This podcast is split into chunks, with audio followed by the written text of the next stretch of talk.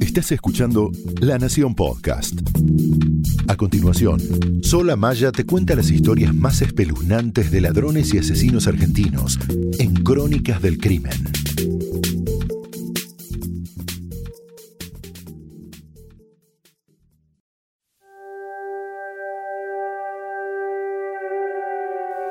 El cadáver de una mujer en el piso del baño. Fue asesinada a balazos, pero eso se sabrá recién después de un mes. La masajista que está en la entrada del barrio privado, pero no puede ingresar porque nadie responde. El marido que llega a la casa y encuentra a su esposa muerta. El velatorio en la vivienda, en el que incluso se presenta el fiscal que luego investigará el crimen. El pituto, que es en realidad una sexta bala que rebotó en el cráneo de la víctima las hipótesis que van desde el accidente doméstico hasta una supuesta vendetta del cártel de Juárez. Es una serie, y ahora está disponible en Netflix, pero no es ficción. Se trata del homicidio de María Marta García Belsunce.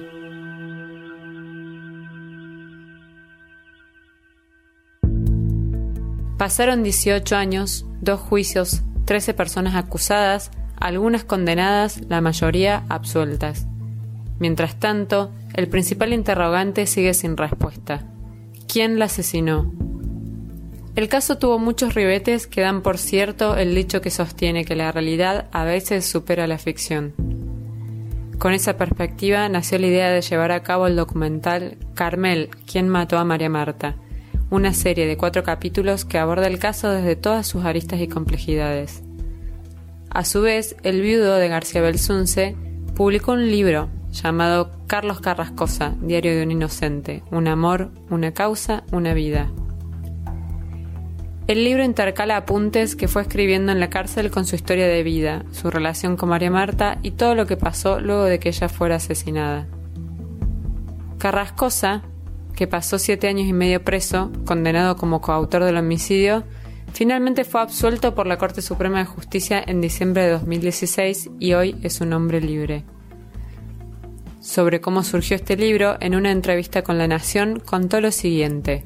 La historia de este libro empezó en septiembre del 2009, cuando yo ya acababa de entrar, mejor dicho, no acababa, hacía tres meses que ya estaba preso, pero los primeros tres meses yo estuve en una celda de seis. Era muy difícil escribir. Recién cuando tuve un lugar un poco más cómodo y estando solo, ahí eh, empecé a escribir, pero un poco como para ocupar mi tiempo. Nunca, nunca le di la trascendencia que fue tomando después. Y bueno, escribí durante cinco años y medio, o cinco años, de junio del 2009 a febrero del 2015 que pasé a prisión domiciliaria, escribía todos los días las sensaciones que iba teniendo, las visitas que tenía, todo en primera persona. Antes de estar preso fue la peor de las cárceles porque yo estaba con esa acusación que no, no, no tenía energía para nada, porque era como que el cerebro lo tenía preso y tenía la libertad ambulatoria tenía que hacer tres trámites y no podía hacerlo los tres el mismo día.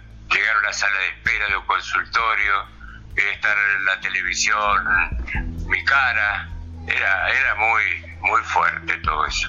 Cuando entré a la cárcel, sentí en ese sentido como un alivio, porque ahí dije, bueno, acá estoy, estoy en el pozo.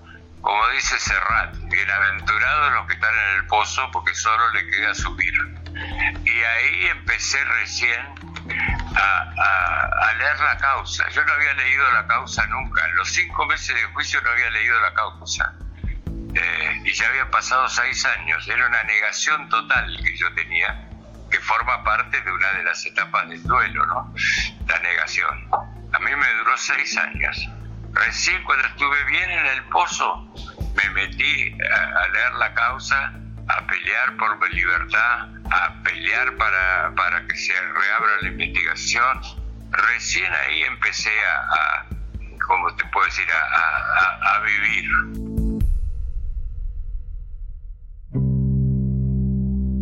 Carrascosa y María Marta no tuvieron hijos. Cuando él salió de la cárcel, en principio no tenía dónde ir. Yo no tengo parientes, mis hermanos murieron, mis padres murieron, mi mujer murió, no tengo hijos.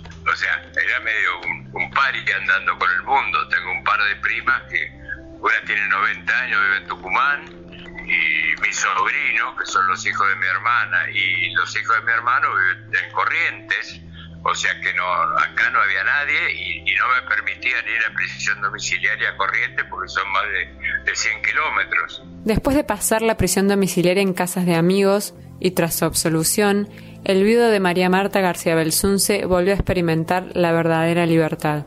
Al día siguiente, Jorgelina y el marido me llevaron a una peña, un restaurante que hay 50 personas, había o 60 o 100, no sé cuántas había, que tocaba a alguien ahí y de golpe me enchufaron ahí para que tuviera el shock de lo que es ser libre. Y ahí notas la diferencia entre lo que es ser libre después de ser absuelto y lo que fue antes lo que era mi libertad ambulatoria. El crimen de García Belsunce tuvo un impacto inédito en los medios, y cada novedad en la causa vuelve a poner el tema en agenda. Ahora el foco está puesto en el documental, del que participaron casi todas las personas que estuvieron de alguna manera vinculadas a María Marta y a la investigación del crimen. Cuando a Carrascosa se le preguntó qué piensa de que el caso genere cierta atracción o cierto morbo, respondió. A mí fundamentalmente lo, que más me, molesta es que esto, eh, si yo hubiera sido Juan Pérez y María Marta era Josefa Fernández, esto no hubiera pasado. Esto salió los medios aprovechando para eh, ganar plata. Acordate que todo esto fue en octubre del 2002, venía de una crisis muy grande del 2001 y los, medios de papel, por ejemplo, prácticamente no, no tenían salida. Esto llenó las primeras planas. O sea, hubo una, una intencionalidad, si querés, eh, y por otro lado, el fiscal que se equivocó de lleno no hacer la autopsia ese día, eh, había una interna porque acababan de ser eh, ellos nombrados como investigadores, cuando antes el juez era el que hacía la instrucción. Entonces no podían errar no podían errar. Ya habían errado una vez con un caso en Pinamar, creo, el caso Perel, y quedó mal parado los fiscales. Y a continuación, otro error iba a ser tremendo. O sea que hubo como un. Una, trabajó la corporación. Lo único que quiero es crear imagen para hacerme la vida más fácil y además porque ahora en cuando se levante la cuarentena es el juicio por el homicidio.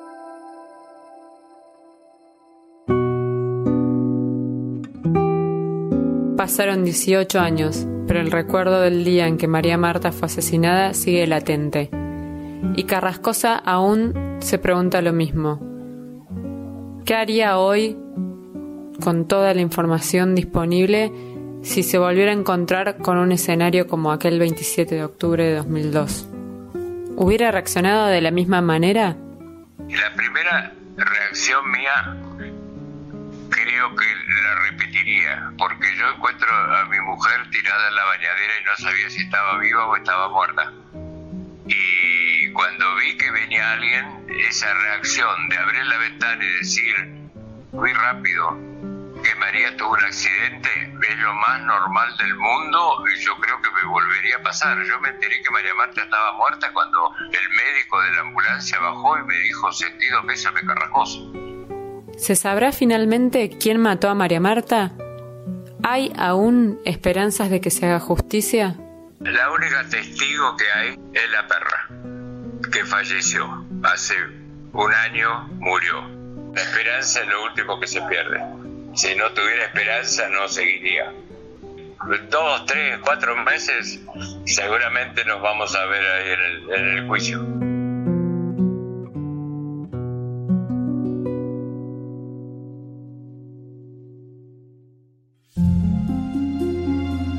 Es sabido que muchas veces la realidad supera la ficción, y el mundo del crimen es un gran ejemplo de esto. Yo soy Sola Maya y en este podcast te voy a llevar por muchas historias impactantes del crimen argentino. Porque, como escribió alguna vez Stephen King, los monstruos son reales, los fantasmas también son reales, viven dentro nuestro y a veces ganan.